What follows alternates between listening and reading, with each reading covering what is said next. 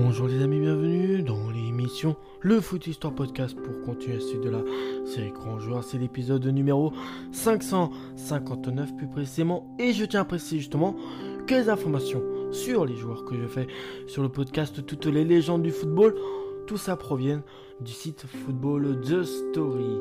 Aujourd'hui, le joueur que nous en parlons, que nous en parlons, pardon, c'est un joueur uruguayen. Bon, il a fait toute sa carrière que dans deux clubs. Et euh, c'est le club en question, c'est le club de Montevideo Wanderers et euh, un club qui est connu pour avoir un très bon centre de formation, le CA Penarol. Il euh, totalise 45 sélections pour 9 buts avec l'équipe d'Uruguay. Mais je vous ai pas encore dit son nom. Et bah son nom c'est Obdulio Varela. Son nom complet c'est Obdulio Jacinto euh, Muñoz Varela. Il est né le 20 septembre 1917 à euh, Paysandú en Uruguay et il est décédé le 2 euh, août 1996. Bon là pardon, je n'ai pas sa ville de décès. Il a joué au poste de milieu défensif, donc qui avait plus sa vocation de défendre que d'être offensif.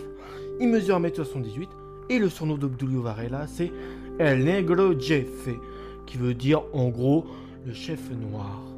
Parmi ces 45 sélections et 9 buts qui totalisent sa carrière internationale, il en a 6, 6 pour 2 buts en match amicaux, 7 pour 2 buts en Coupe du Monde, 20 sélections, 3 buts en Copa América, qui est un peu équivalent à l'euro, mais plus pour les pays, euh, pour les pays euh, du continent un peu euh, américain tels que, euh, voilà, que l'Argentine, l'Uruguay, le Brésil, la Colombie, l'Équateur ou encore d'autres.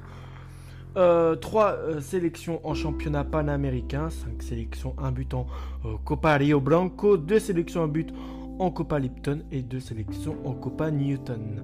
Sa première sélection date du 29 janvier 1939 face à l'équipe du Chili. Une victoire assez serrée de 3 buts à 2, donc qu'un but d'avance et sa dernière sélection le 26 juin 1954 contre l'équipe d'Angleterre. Et c'est une grosse victoire face aux Terres Lions, 4 buts à 2, donc avec 2 buts d'avance. Obdulio Varela restera à jamais comme le capitaine emblématique de la Céleste qui réalisera l'impensable lors de la Coupe du Monde 1950 et oui une Coupe du Monde célèbre dans l'histoire du foot, battre le Brésil chez lui voilà, puisque cette Coupe du Monde avait lieu dans le pays de la Samba.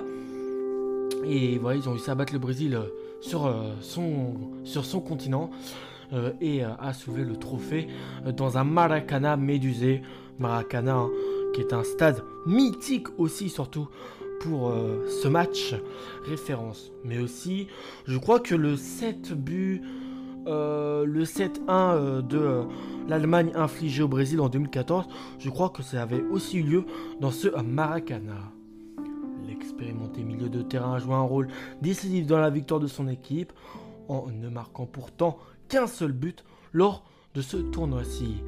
Assumant à la perfection ses responsabilités sur le terrain, mais aussi ses responsabilités de capitaine, il a eu un véritable impact psychologique sur l'une des rencontres les plus dramatiques dans l'histoire de la compétition, bon, globalement, ça n'a pas été dramatique, mais partons pour le peuple brésilien, là, ça a été considéré comme un gros drame.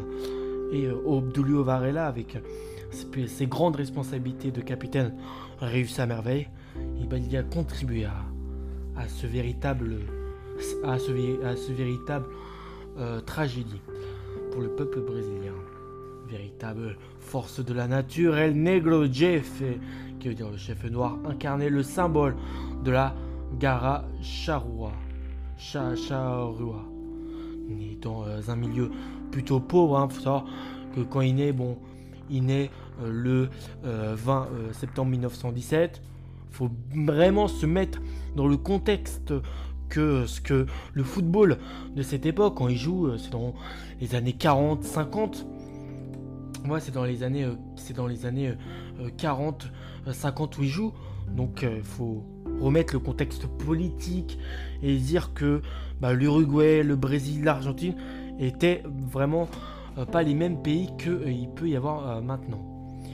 Mais bon, voilà, il est né dans un milieu pauvre, il est élevé par sa mère qui s'appelle Juana, blanchisseuse. Ses premiers ballons, il les pousse sur les, sur les potreros de son quartier comme tout gamin de, du Rio de la Plata. Beaucoup plus persévérant sur les terrains de football que dans les salles de classe. Voilà, les cours, c'était pas sa, qualité première. Le ballon, par contre, lui, il en faisait une force incroyable. Varela débute au club Deportivo Juventud avec qui il fait ses premiers pas à son poste de euh, demi-centre, on peut dire ça comme ça. Il se distingue déjà par un caractère bien trempé. Hein. Voilà, faut... il, se fait, il se fait entendre sur, sur le terrain. Et ça, ça a forcément attiré l'attention des plus grands clubs uruguayens, ce caractère. C'est ainsi qu'il évoluera au, Montevideo Wanderers, puis du côté d'un des clubs au meilleur centre de formation de l'histoire en, Uruguay, le Penarol, là où beaucoup de joueurs... Euh, Penarol, oui, c'est... Oui, c'est uruguayen, oui. Penarol, là où beaucoup de joueurs uruguayens y sont formés, beaucoup de légendes, ou que beaucoup de joueurs aimeraient y jouer. En tout cas en Uruguay.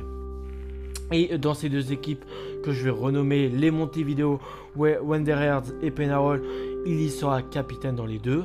Chef devant la défense, il en est le bouclier protecteur, mais par sa vista et aussi son intelligence, il est aussi celui qui dicte le match euh, carrément, le, régulateur du jeu, sa personnalité impressionne même scénario en sélection. Il portera tout de même le brassard de capitaine euh, sur une plage de date entre 1941 à 1954. El Negro Jefe a revêtu le maillot ciel plus de 50 fois.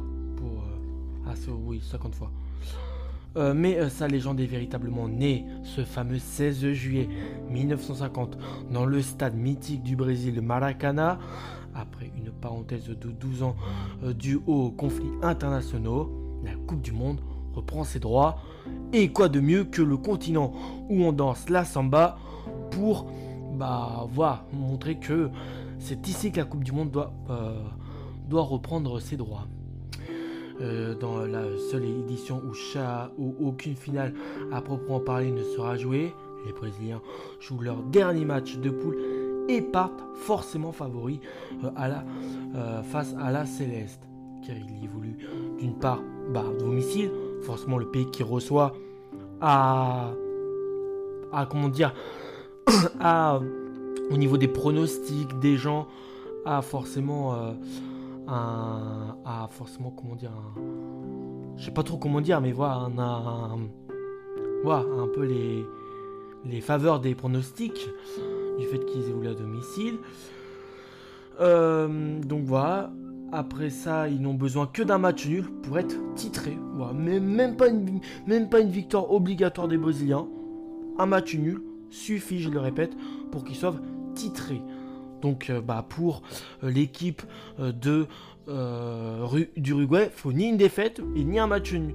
Faut ni une défaite ni un match nul. Faut absolument battre le Brésil où à ce moment-là un Pelé n'y était pas encore dans la sélection. Euh, et, c'était ça, puisque euh, c'était que, il leur fallait un nul pour être titré, puisque l'Uruguay a concédé un point face à l'Espagne. Les Brésiliens abordent la rencontre comme une formalité. Ils se disent, bon, c'est normal, on va la gagner. Mais bon, faut jamais euh, s'avérer vainqueur, faut jamais se dire vainqueur avant, hein. parce que les retournements de situation, ça arrive souvent, surtout dans le foot, qui n'est pas une science exacte. Les Brésiliens abordent la rencontre donc avec une, formalité totale depuis des semaines déjà. Les joueurs rivières ont préparé une chanson même de victoire, tellement qu'ils se pensaient déjà gagnants du match. Le jour de la confrontation, le journal O Mundo titre en première page Voici les champions du monde. Au-dessus euh, d'une photo euh, de la sélection brésilienne qui joue à domicile. Fou de rage, Varela éparpille une vingtaine d'exemplaires sur le sol des toilettes de l'hôtel euh, Paysan du. Le milieu uruguayen inscrit à la craie sur les miroirs, piétiné et uriné sur ses journaux. Voilà, ça aussi montre à quel point euh, il avait un fort caractère. Une fois retourné euh, au restaurant de l'hôtel, il oblige ses coéquipiers d'aller faire un tour dans les toilettes, une motivation qui sera payante. Donc au final, il a vraiment fait ce qu'il a dit, si c'est ce que je pense. 16 juillet 1950, les deux équipes débutent la rencontre devant pas moins de 160, 173 173 850 millions de spectateurs ou 1000, je sais pas trop. Rien en, première, rien, en première mi-temps, pas beaucoup d'action. La pause sera sifflée sur un score de 0-0. Jusque-là, personne se dire qu'il va y avoir vraiment que ce match va finir dans les dans l'annal du football. Au retour des vestiaires, l'ouverture de la marque par Friazia semble définitivement enterrer les espoirs uruguayens, uruguayens pardon, et à ce moment-là, les motivations brésiliens qui s'avouaient vainqueurs avant le match peut euh, s'avérer payant. Mais les Bleus et Ciel parviennent à trouver les ressources pour inscrire deux buts euh, par deux joueurs qui est Juan Alberto Chafino et bien sûr Alcides Kidja, deux joueurs que j'ai fait sur le podcast, je crois, pour ensuite, pour ainsi s'imposer sur un score euh, fil, hein, vraiment limite 2 buts à 1, plongeant le stade dans un silence de morgue. Tu crois, on avait tu crois même, je crois qu'il y a des vidéos qui existent hein, où euh, on voit le coup de sifflet final et l'ambiance qu'il y a, et tu as l'impression d'être un enterrement. Voilà, un mauvais, vraiment un enterrement euh, des plus sinistres. De ce fait, au coup de euh, sifflet final, le cérémonial, le cérémonial traditionnel de remise du trophée au vainqueur est boule versé. Le président de la FIFA qui était Jules Rimet un Français, et oui, un Français, Jules Rimet, est même contraint de descendre seul, tout seul sur la pelouse pour remettre la Coupe du Monde à Obdulio euh, Varela, le capitaine de la Céleste, tellement que bah c'était une ambiance sinistre. Hein. Quatre ans plus tard, en Suisse, cette fois-ci a lieu la Coupe du Monde. Il est de nouveau au rendez-vous et contribue largement à la quatrième place obtenue par l'équipe du Uruguay. Avec Varela sur le terrain, la Céleste n'a tout simplement jamais perdu un match de Coupe du Monde. Voilà, donc euh, lui, niveau psychologique, il en met le paquet à ses coéquipiers. Blessé, il sera absent lors de la demi-finale de 54, euh, de la Coupe du Monde de 54. Ça, c'était face à la Hongrie. Euh, éblouissante de Varela n'a eu aucune espèce d'influence. La carrière éblouissante de Varela n'a eu aucune espèce d'influence sur son style de vie. Au contraire, comme d'autres joueurs considérés légendaires de l'époque. On pense notamment aux Brésiliens, justement, parlant des Brésiliens uruguayens, on pense à Garincha. Le capitaine euh, Charrua euh, n'a jamais profité des fruits euh, du succès, à l'image de l'Alegria do Povo, la joie du peuple. Varela est né, a grandi et disparu dans le dénouement le plus dans le dénuement, dénuement le plus complet. Il est décédé euh, le, août, le 2 août 1996, plus précisément, il avait 78 ans, considéré comme l'un des plus grands sportifs de tous les temps dans son pays, l'Uruguay. Il est le droit des funérailles assez spécial puisque c'est mis, c'est lui, je le répète, dans cette finale entre euh, le Brésil et l'Uruguay, qui a mis un ascendant psychologique, qui a fait en sorte que ce match qui à la mi-temps était tout le monde pensait que ça allait être un match nul à, suivre, au final deviendra légendaire. Et c'est voilà, il a eu le droit des funérailles spéciales qui étaient organisées par l'État uruguayen. J'ai un petit sujet divers sur lui, donc le seul, et après on va arrêter cet épisode, avec l'argent que lui a rapporté le sacre de la Coupe du Monde 1950, qui est la plus célèbre, en tout cas à ma connaissance je trouve, Obdulio Varela a tout juste pu se payer une voiture. Et oui, avec juste avec l'argent gagné avec cette Coupe du Monde légendaire. C'est seulement une bagnole qu'il a pu.